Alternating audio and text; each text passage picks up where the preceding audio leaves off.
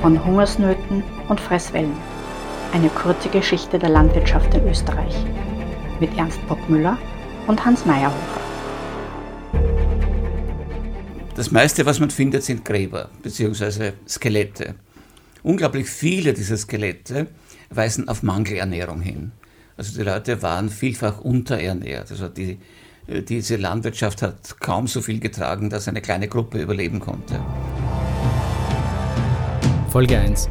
Die Anfänge der Landwirtschaft. Die Geschichte der Land- und Forstwirtschaft in Österreich war immer und ist bis heute eine Geschichte der Veränderung. Nur eine Konstante bleibt, das ist die Notwendigkeit, Lebensmittel und andere Rohstoffe wie Holz herzustellen. Mein Name ist Hans Meyerhofer, ich bin Generalsekretär des Ökosozialen Forums und spreche in diesem Podcast mit dem Historiker Ernst Bruckmüller, einem der wohl profundensten Kenner der österreichischen Agrargeschichte und der Geschichte des ländlichen Raumes. Heute beschäftigen wir uns mit den Voraussetzungen dafür, dass die Menschen auf dem heutigen Gebiet Österreichs überhaupt sesshaft werden konnten. Wie hat Landwirtschaft in Österreich begonnen? Ja, eine wichtige Voraussetzung dafür, dass Landwirtschaft möglich wurde, war das Verschwinden der Gletscher.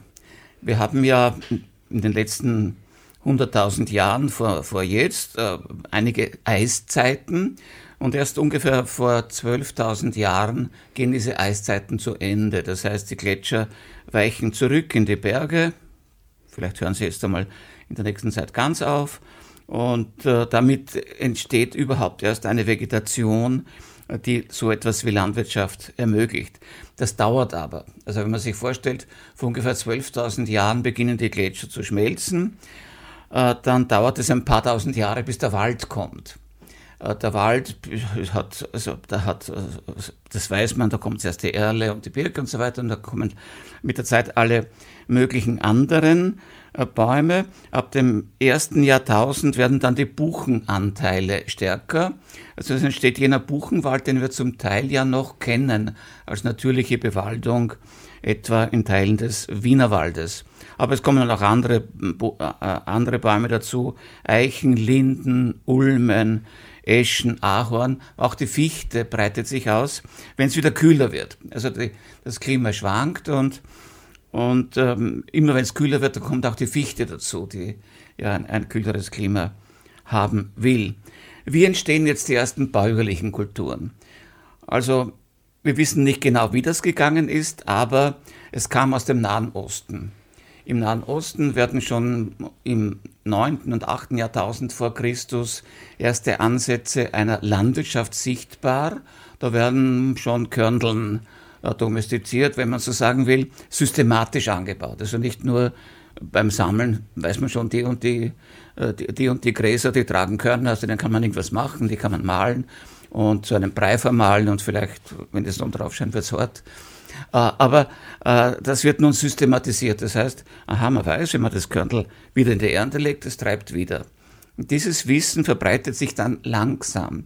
Also ungefähr 2000 Jahre nachdem das im Nahen Osten, irgendwo in der südöstlichen Türkei, im heutigen Syrien, Irak entstanden ist, kommt es dann langsam auch in Mitteleuropa an. Vermutlich auf dem Landweg über Anatolien, Balkan kommt das herauf, vielleicht auch über Italien, aber so genau weiß man das nicht. Hat es davor ähm, nomadische Viehhalter ja, gegeben? Ja, ja die, die, die davorliegenden Kulturstufen, Stufen, Entschuldigung, die davorliegenden Kulturstufen sind die sogenannten Jäger und Sammler. Das heißt, man jagt äh, die, die eiszeitlichen Tiere, das Mammut oder das Fellnashorn, oder man sammelt auch schon irgendwelche Dinge, die, die es schon gibt zum Essen. Das wissen die wenigen Menschen, die es gibt die ja äh, schon sehr raffiniert waren, wenn man sich vorstellt, in diese letzten Eiszeitphasen fallen ja die ersten großen künstlerischen Produktionen, wie diese Dame von Stratzing, die man jetzt als vielleicht Tänzerin interpretiert in der Nähe von Krems, oder die einige tausend Jahre jüngere äh, sogenannte Venus von Willendorf, die ein, ein, ein, wunderbares Artefakt ist. Das muss, muss man sich vorstellen, das ist alles noch unter den Umständen der Kaltzeit passiert, noch nicht unter den etwas angenehmeren, äh, des wärmeren Klimas etliche tausend Jahre später. Ja, diese Jungsteinzeitler sind nun sehr, sehr innovativ. Wahrscheinlich werden die Gruppen etwas größer und das Hochinteressante, sie bauen Häuser. Also aus dem vierten, fünften Jahrtausend vor Christus, haben wir äh, Hinweise auf richtige Häuserbauten. Ziemlich lange, also das, die können bis zu 37 Meter lang sein. Also Ständerbauten. Wie, äh, wie kommt man drauf, dass es das gegeben hat? Bodenverfärbung. Im Boden, äh, Im Boden bleibt die Verfärbung dort, wo ein Pfosten eingerahmt war. Das kann man genau nachweisen. Aha, da, da war Holz. Und da lassen sich ganze Reihen von solchen hölzernen Ständern nachweisen, äh, die dann irgendwo ein, ein First trugen und, und ein Dach. Also ziemlich große Häuser, die relativ einzeln standen. Wo sind die gestanden im jetzigen Österreich? Äh, wo im jetzigen Österreich, das ist eine gute Frage. Es gibt sie, äh, gibt sie nur außeralpin. Also inneralpin äh, gibt es sie eigentlich äh, bis jetzt kaum. Äh, eher eher äh, in den Gunstlagen Osten, Südosten, Oberösterreich äh, lassen sich diese Häuser nachweisen. Die inneralpine Besiedlung gibt es noch nicht. Das ist noch zu unwirtlich und dort kann man sich eigentlich nicht einrichten. Es stehen auch die ersten Häuser allein, das heißt so eine Gruppe von Menschen, Familie, zwei, drei Familien, wissen wir nicht, wie, wie das war, die versuchen da zu überleben in, dies, in, diesem Haus. Da haben sie immerhin Schutz davor. Man weiß nicht genau, wie das mit dem Feuer war. Man findet keine Feuergruben im Haus, nur außer Haus. Also im Haus gab es vielleicht eine gewisse animalische Wärme, aber sonst war das vielleicht auch nicht sehr gemütlich. Aber immerhin große Holzbauten, das ist schon sehr, sehr spannend und eben schon in Verbindung mit einem sehr frühen äh, Getreidebau. Da gibt es also Gerste, Einkorn, frühe Weizensorten, die natürlich mit dem heutigen Weizen noch nichts zu tun haben. Aber was war der Grund für die Menschen, sich in solchen Häusern noch niederzulassen? Warum war dann die, sind die Gruppen größer geworden? Was hatte das für das Leben äh, wissenschaftlich gesehen für Vorteile? Der, der, der, Vorteil ist klar. Ein großes Haus dieser Art bietet besseren Schutz als die bisherigen Behausungen, die ja irgendwie eingegraben waren oder in Höhlen oder am Rand von Höhlen waren. Also das, das Haus war größer, es war bequemer, es bot einen besseren Schutz äh, gegen die Umwelt. Äh, man hat dann später wohl auch schon die ersten Haustiere da drinnen gehabt. Also Schafe und Ziegen stehen am Anfang, später kommen dann Schweine und auch ein paar Rinder dazu. Aber das dauert alles Jahrhunderte. Aber das Domestizieren von Haustieren ist im Nahen Osten fast gleichzeitig passiert mit der Erfindung des Körneranbaues. Wie stark hat die Landwirtschaft zum Lebensunterhalt beigetragen oder war dann das Jagen und Sammeln dann dennoch der maßgebliche Ernährungsfaktor? Spielt immer noch eine sehr, sehr große Rolle.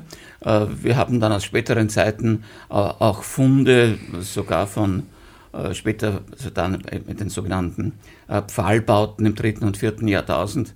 Da gibt es dann auch schon, schon ähm, irgendwie übrig gebliebene Äpfel und ähnliches. Also man hat da auch, auch erste Gemüse tauchen dann auf. Also man, es gab schon eine gewisse Vielfalt. Äh, und natürlich spielt die Jagd nach wie vor eine große Rolle. Äh, der größere Teil des Landes war ja immer noch vom Wald bedeckt. Und der Wald war ein wunderbares Jagdrevier. Da gab es Rehe, Hirschen und, äh, und, alles Mögliche, was man so haben will, Wildschweine. Während die großen die, die, diese nördlichen Tiere, die vorher in unseren Gletscherlandschaften da waren, das Mammut oder das Rentier, die wandern ab. Ne? Die gehen Richtung, Richtung Norden oder dann Richtung äh, Sibirien und verschwinden aus unseren Landschaften. Ja, aber bei den Knochenfunden sieht man, dass bei der Nahrung die, das Jagen immer noch eine sehr, sehr große Rolle spielt. Allerdings wusste man schon auch, äh, wie man das Getreide äh, bewahren kann. Man hat Gruben ausgegraben in trockenem Boden und das Getreide so versiegelt, dass es nicht ausgetrieben hat. Aber auch, dass es nicht, nicht faul wurde. Also war doch eine ziemlich überlegenswerte oder überlegte Geschichte, die da äh, passiert ist. Waren das Tongefäße oder wie stelle ich mir das nein, vor? Nein, nein, Erde, Erdgruben oder, oder vielleicht besser Lössgruben. Also es muss ein, ein trockenes Umfeld sein, natürlich kein normaler Lehmboden, der wird zu feucht. Und da kam, kam das Getreide hinein und wurde ab, abgedeckt. Und es wurde also dann weder faul noch hat es austreiben können. Äh, zu früh. Ne? Und da hatte man dann wieder Saatgut. Können wir sagen, können wir sagen welche, welche Getreidesorten verwendet worden sind oder welche Arten? Naja, Getreidesorten, vor, vor allem eine Gerstensorte spielt eine Rolle. Äh, Emer, Einkorn, also Vorläufer von Weizen. Hafer gibt es eigentlich noch nicht. Hafer kommt dann erst mit den Pferden. äh, deutlich später, das braucht man als Pferdefutter. Aber in der, in der Frühzeit spielt Hafer noch gar keine, äh, noch gar keine Rolle. Und natürlich die Erträge sind sehr bescheiden. Und was man sehr wohl findet über die Jahrtausende, äh, das meiste, was man findet, sind Gräber bzw. Skelette. Unglaublich viele dieser Skelette weisen auf Mangelernährung hin. Also die Leute waren vielfach unterernährt. Also die, diese Landwirtschaft hat kaum so viel getragen, dass eine kleine Gruppe überleben konnte. Von Überschüssen konnte überhaupt keine Rede sein. Ähm, also äh, die Leute starben jung, sie hatten Krankheiten, Mangelkrankheiten, schlechte Zähne. Also besonders lustig war das Leben auch wieder nicht in der Urzeit. Hat sich das dann in Richtung Antike verändert? Richtung Antike verändert sich einiges. Es ist zuerst in der äh, schon in der, in, in der, also es geht, diese Jungsteinzeit geht dann über in, in die ersten Metallzeiten. Am Ende der Jungsteinzeit wird schon Kupfer abgebaut und Gold. Das sind zwei glänzende Metalle, aber man kann nicht viel anfangen damit. Sie sind zu weich, sie sind nur schön, glänzen, man macht aber nichts. Erst mit der, mit der Amalgamierung zur Bronze entsteht etwas Haltbares, ein werkzeugfähiges Metall. Und das ist dann also am Ende des zweiten Jahrtausends, Beginn des ersten Jahrtausends vor Christus. Und diese Bronzezeit ist dann schon eine Zeit einer sehr, sehr intensiven, äh, einer intensiven Wirtschaft, nämlich jetzt kommt der Bergbau. Mhm. Einerseits Kupferbergbau, andererseits Salz. In, in Salzkammergut und in Hallein äh, wird also Salz abgebaut. Und äh, nun gibt es auch offensichtlich für die wachsende Bevölkerung auch agrarische Innovationen. Mhm. Also in der Bronzezeit, im, sagen wir, frühes erstes Jahrtausend vor Christus, äh, gibt es, entsteht der Aal. Ich weiß nicht, ob Sie den Aal noch kennen. Ein, ein, eine Simpelpflugform, die den Boden aufritzt, aber immerhin aufritzt. Also nicht wendet, kein Wendepflug. Schon aufritzt. metallarmiert? Oder nein, nicht? nein, noch nicht. Nein, noch keine Rede von Metall. Es ist äh, eine Holzkombination, aber eine natürliche. Man stelle sich vor, ein dickes Stammholz, das wird also irgendwie bearbeitet, kielförmig, mit einem langen Astholz und an dem Astholz kann sich jemand festhalten und kann das Ding ein bisschen dirigieren, wenn das inzwischen gezogen wird von Tieren. Also da gibt es schon einen Rinderzug. Ob das Ochsen oder, oder Kühe waren, weiß man nicht so sehr, aber, aber äh, der Aal, die Aal, Art, sagt man auf Hochdeutsch, ist eine frühe Form des Pfluges, die jetzt in der Bronzezeit auftritt und die verbessert natürlich den Bodenbau.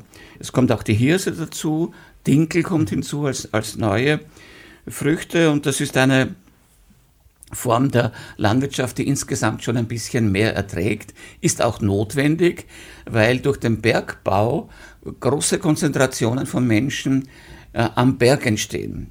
Und die, die können sich aber nicht selber ernähren. Das heißt, sie brauchen Zufuhr vom Tal und es müssen dort Überschüsse erzeugt werden. Sonst funktioniert das Ganze. Wann das die ersten arbeitsteiligen Gesellschaften?